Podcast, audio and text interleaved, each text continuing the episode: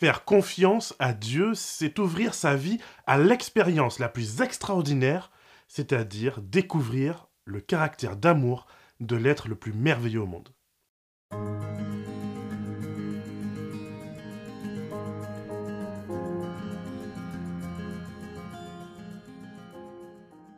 Je suis heureux d'être avec toi pour une nouvelle capsule Croître en Christ. J'espère que cette année, tu as déjà pris la bonne résolution de la passer avec Jésus. Malgré les doutes et les peurs, Jésus reste ton meilleur choix. Il est celui qui peut nous redonner un second souffle et une nouvelle vie. Et je ne sais pas pour toi, mais en ce qui me concerne, eh bien, j'en aurais bien besoin d'un second souffle. Vivre avec Jésus est vraiment quelque chose de bien. Il est le meilleur coach pour nous permettre d'atteindre notre plein potentiel. C'est vraiment le meilleur, puisqu'il nous a créés, puisqu'il est venu vivre dans nos chaussures. Il connaît exactement nos limites et nos obstacles. Du coup, il sait comment les dépasser. Et il sait aussi quand nous inviter à la prudence. En effet, un bon coach ne vend pas un rêve inaccessible.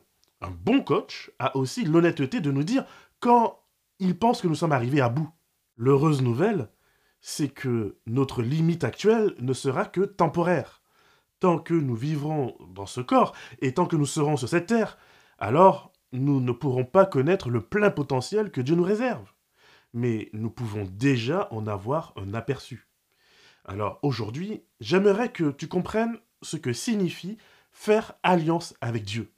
J'aimerais que tu comprennes ce que cela signifie d'accepter son invitation et de le laisser entrer dans ta vie. Car c'est vraiment la meilleure décision que tu puisses prendre cette année afin de découvrir ton plein potentiel. Nous verrons ensemble, pour cette capsule, trois points. Premièrement, qu'est-ce qu'une alliance? Deuxièmement, nous allons voir comment Dieu a fait alliance dans le passé avec le peuple d'Israël. Cela nous permettra de mieux comprendre comment il fonctionne encore aujourd'hui. Pour finir, nous verrons quelle est l'alliance à laquelle Dieu nous invite à entrer avec lui aujourd'hui. Alors, commençons par essayer de comprendre ce qu'est une alliance dans la Bible. La Bible, elle parle de Dieu comme le créateur de l'univers dans lequel nous sommes. Et oui, malgré les milliards d'étoiles et de galaxies, Dieu se soucie de ce petit grain de sable sur lequel nous sommes. C'est important de se le rappeler car toute alliance ou tout contrat commence toujours par l'identification des personnes contractantes. Dieu est donc notre Père céleste et nous sommes ses enfants rebelles. Et nous vivons dans son royaume à lui. Nous vivons sur sa terre à lui. Et on profite et on dégrade sa création. Nous sommes un peu des squatteurs, quoi. On a pris les clés, on a changé les serrures, et puis maintenant on déclare que cette maison, eh ben, elle nous appartient. Alors qu'au final, on ne fait que la squatter. Comme tout bon propriétaire, bien sûr que Dieu veut récupérer sa maison. Mais plus encore que sa maison, il veut le faire en restant en bon terme avec nous. C'est quand même incroyable, tu trouves pas? Dieu veut récupérer sa maison. Mais plus encore, il veut surtout rétablir le contact avec nous, il veut réparer le lien qui nous unit à lui. Bien sûr, il reste le souci de l'infraction. Mais Dieu, dans le souci de rétablir le lien, souhaite nous offrir un armistice, un pardon présidentiel. Et c'est là où nous, squatteurs, on perd un peu le nord. Un pardon efface une culpabilité et illumine un châtiment, c'est vrai mais le pardon nous réinsère dans la société avec ses fonctionnements et ses règles. Celui ou celle qui reçoit un pardon présidentiel, après avoir, par exemple, disons, volé, n'est pas juridiquement libre de voler à nouveau. Il peut bien sûr le faire, mais ce n'est pas à ça qu'a servi sa libération. Je ne sais pas si tu me suis, mais je vais essayer vraiment aujourd'hui d'être un peu plus clair. Du fait que tu reçois un pardon tu sors de prison. Tu sors donc d'un lieu de contrôle et de privation de liberté. Ce sont justement ces éléments, c'est-à-dire le contrôle et la privation, qui t'empêchaient de commettre à nouveau un crime. Mais maintenant que tu es libre de ces contraintes, qu'est-ce qui va t'empêcher de commettre un crime? Qu'est-ce qui va t'empêcher de voler? Eh bien, normalement, c'est la reconnaissance. C'est la prise de conscience du tort qu'on a causé aux autres. C'est la prise de conscience qu'on aurait pu passer une partie de sa vie en prison et que vraiment ça n'en valait pas la peine. C'est le fait de se dire qu'on avait pris un mauvais chemin et que maintenant on souhaite mettre sa vie en ordre. Tu vois, le gracier est libre des contraintes de la prison, mais il n'est pas libre de toute moralité. Il n'est pas libre de faire ce qu'il veut. Il n'est pas libre de la loi. Il est seulement libre de la contrainte de la loi. Est-ce que tu vois un peu la différence? En prison, on t'oblige à respecter la loi. Tu es obligé par un cadre qui est contraignant. Mais hors de prison, on te fait confiance de respecter la loi. Mais le cadre te permet de ne pas la respecter. Hors de prison, tu peux voler ton voisin. Alors qu'en prison, disons en général en tout cas, c'est censé être compliqué. Donc, diras-tu que parce que tu n'es plus en prison, tu peux maintenant faire tout ce que tu veux? Bah, Ça traverserait l'esprit de personne. Pourtant, que dit un prisonnier qui sort de prison? Ah mais j'ai retrouvé la liberté, c'est génial Pourtant, lui-même sait que cette liberté a des limites, qu'elle a un cadre. C'est juste qu'il n'y aura plus de caméras et de surveillants qui vont le suivre H24. Pourquoi? Parce qu'on, c'est-à-dire la société, on lui fait confiance. On lui fait confiance pour respecter le cadre. Mais est-ce que cette confiance abolit la loi? Pas du tout. Donc, que souhaite vraiment Dieu? Dieu souhaite nous offrir un contrat de confiance, un contrat à travers lequel on s'engage à faire de notre mieux pour ne pas causer du tort à autrui et pour ne pas entrer en association avec des malfaiteurs. Les malfaiteurs dans la Bible, ce sont le diable et ses anges, qui ne cherchent qu'une seule chose, c'est-à-dire à transgresser ce contrat, à transgresser et à briser cette alliance avec Dieu. Et justement, quand je me complais dans l'idolâtrie, je me complais en mauvaise compagnie. Je m'associe aux forces sataniques opposées à Dieu. Je brise donc le contrat de confiance avec Dieu. Une alliance est un contrat qui engage les deux parties. Dieu s'engage à m'accorder une grâce totale, et en retour, je m'engage à respecter le contrat de confiance du ciel. Dieu sait que j'ai une addiction au mal et que je ne m'en sortirai pas tout seul. C'est la raison pour laquelle cette grâce est associée à une obligation de soin. Passer du temps avec Jésus et le Saint-Esprit, voilà ce qui me transcende et voilà ce qui me soigne. Je ne connais aucune existence, pas même chez les truands, où je peux ne pas respecter un contrat social. Ce contrat est à la base de l'humanité et il devient nécessaire du moment où on est au moins deux. D'ailleurs, même quand ce deuxième, c'est celui qui me regarde dans le miroir. On finit par s'épuiser soi-même lorsque on ne tient pas parole envers soi-même. On est déçu, on fait baisser notre estime de soi-même. Bref, même envers nous-mêmes, on a un contrat de confiance à respecter. J'espère vraiment que mon exemple t'a aidé à mieux comprendre ce que Dieu attend de nous. C'est un peu ce que j'ai voulu dire dans ma capsule précédente, mais je l'admets, parfois un peu compliqué. On ne s'attend pas, en réalité, à ce qu'une personne graciée connaisse l'ensemble de tous les codes juridiques dans tous les domaines. D'ailleurs, soyons francs, personne n'est tenu de connaître tous les détails de tous les codes juridiques qui existent au monde. C'est pas possible. Mais on est tous tenus à respecter la base du contrat social. Respecter les autorités, ne pas voler, ne pas tuer, etc.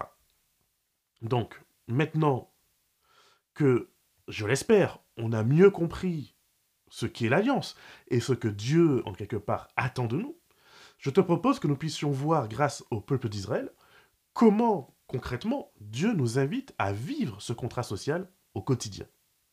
Pour cela, je t'invite à aller dans le Deutéronome et à prendre et à lire le chapitre 28. Pour comprendre le contexte de ce chapitre, je vais te réexpliquer un peu comment on en est arrivé là. Pour comprendre, il faut remonter à Genèse chapitre 12. Dieu choisit Abraham pour qu'à travers lui, il puisse être connu et reconnu dans le monde entier. Avant, Dieu avait beau insister pour que les humains dans leur ensemble, respectent son contrat, rien n'y a fait. Ni la punition, ni la bénédiction. Du coup, ben, Dieu choisit Abraham et sa descendance. C'est-à-dire, Dieu va susciter un peuple qu'on va appeler le peuple hébreu, et c'est de ce peuple que sont issus les Juifs. Le peuple hébreu va connaître la perte d'autonomie et de liberté en Égypte, et alors ben, Dieu va envoyer Moïse les chercher. Mais Dieu va leur proposer une expérience. Dieu va leur proposer de venir habiter au milieu d'eux. Mais en contrepartie, Dieu pose un cadre, une alliance, un contrat social qui permet à Dieu d'être respecté en tant que Dieu, et aux Hébreux d'être eux aussi respectés en tant qu'enfants de Dieu. Le tabernacle est vraiment un outil génial qui permet à un Dieu saint de venir rencontrer des humains pécheurs et de les sanctifier. Mais malheureusement, dès le départ, les Hébreux manifestent qu'ils n'ont pas l'intention de respecter ce contrat social avec Dieu. Dès le départ, dès le début de leur liberté retrouvée, ils s'associent avec des démons, avec ceux-là même qui ont organisé leur maltraitance en Égypte. Ils rejoignent une association de malfaiteurs et ils délaissent Dieu et son alliance. Alors Dieu va annoncer à Moïse que, bon, cette fois, c'en est assez. Il ne fera plus grâce à ces gens-là. Mais Moïse, comme nous d'ailleurs aujourd'hui, Moïse ne comprend pas la justice de Dieu. Il confond justice et méchanceté. Alors il demande à Dieu d'épargner le peuple. Et par bonté pour lui, Dieu le fait. Mais Dieu le fait en sachant qu'il a quand même raison. Ce peuple-là n'a aucune intention de respecter l'alliance. Ce peuple-là ne veut pas vraiment du contrat.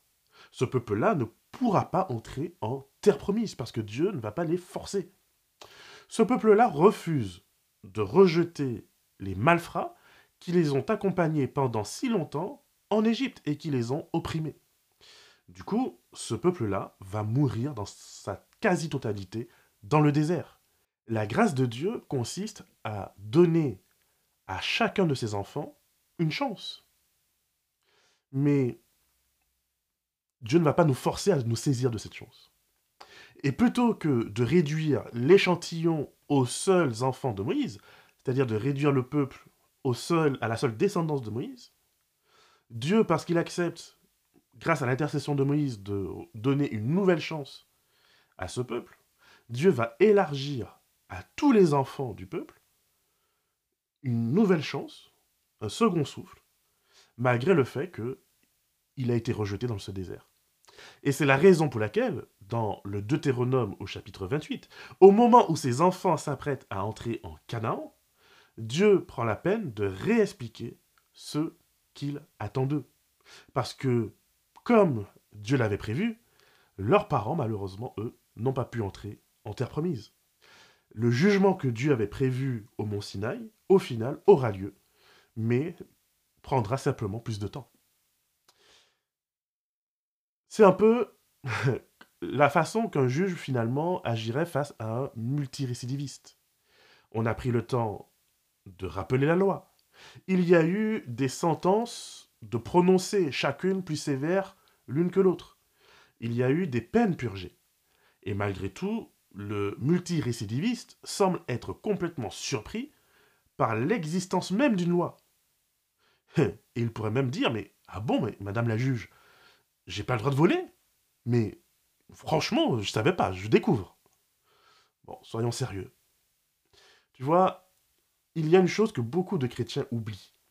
C'est que même sous la grâce, même libérés de la prison de la loi, nous vivons toujours dans le royaume de Dieu. Jésus est toujours couronné et il a autorité sur tout ce qui bouge. La grâce ne nous permet pas d'aller vivre dans un monde où nous devenons les dieux de notre vie. D'ailleurs, le jour où tu pourras créer ton propre monde avec ta propre terre, avec tes propres courants d'eau et avec ton propre oxygène, peut-être que ce jour-là, on pourra reparler de ta liberté totale. Mais tant que cela n'est pas le cas, ta liberté consiste à réintégrer le royaume de Dieu, l'alliance divine. Ou au contraire, à t'obstiner à croire que tu es au-dessus de ces lois et à mourir comme meurent les démons. Dieu va donc dire à Israël, Voici mon contrat de confiance. Si tu le respectes, alors tu bénéficieras des avantages de vivre avec moi. Mais si tu ne le respectes pas, alors tu connaîtras la douleur que connaissent les criminels, que connaissent les rebelles, c'est-à-dire les démons qui se sont révoltés contre moi. Le drame que je vois encore aujourd'hui, c'est de voir des gens qui veulent à tout prix s'associer avec des démons et qui ensuite demandent à Dieu, mais pourquoi ils n'ont pas le droit à la couverture sociale, au transport gratuit, à une croisière offerte? Hein. Mais, mon ami, ne pas vivre dans la prison de la loi ne signifie pas que tu es libre de t'associer avec n'importe qui. Cela ne signifie pas que tu es libre de briser le contrat social divin et de te faire Dieu à la place du souverain de l'univers. Sinon, cela signifie que la rébellion de Lucifer est bien encore d'actualité au ciel. Or, le message de la Bible, du Nouveau Testament, c'est de nous dire qu'il a été justement chassé du ciel. Mais ce n'est pas seulement qu'il a été chassé corporellement. Les idées du diable, les tentations du diable, son pouvoir de séduction, tout cela ont été cloués à la croix. Donc, lorsque je te parlais dans ma capsule précédente de l'idolâtrie de la loi dans nos églises, c'est pour que tu comprennes que Lucifer, il n'a tué personne quand il est parti avec un tiers des anges. Il n'a pris la femme de personne. D'ailleurs, et c'est pour ça que j'aime la tragédie des siècles, c'est que le diable, selon Ellen White, a même voulu présenter son combat comme étant une tentative d'aider Dieu à être et à vivre de manière plus juste. tu te rends compte? Donc, vraiment, il faut comprendre que malgré nos échecs, Dieu est vraiment fidèle. Même dans nos trahisons, Dieu reste fidèle à qui il est. Et c'est la raison pour laquelle il peut rester fidèle envers nous. Non pas parce que nous influons sur son tempérament, mais parce que ce tempérament reste le même, qu'il soit face à des méchants ou face à des gentils. Dieu a fait le choix de susciter Israël pour être un peuple à part. Dieu a choisi Israël pour qu'on sache qu'il est un Dieu qui garde ses promesses. Et malgré leur rejet du Messie, malgré leur rejet de Jésus, Israël existe encore aujourd'hui.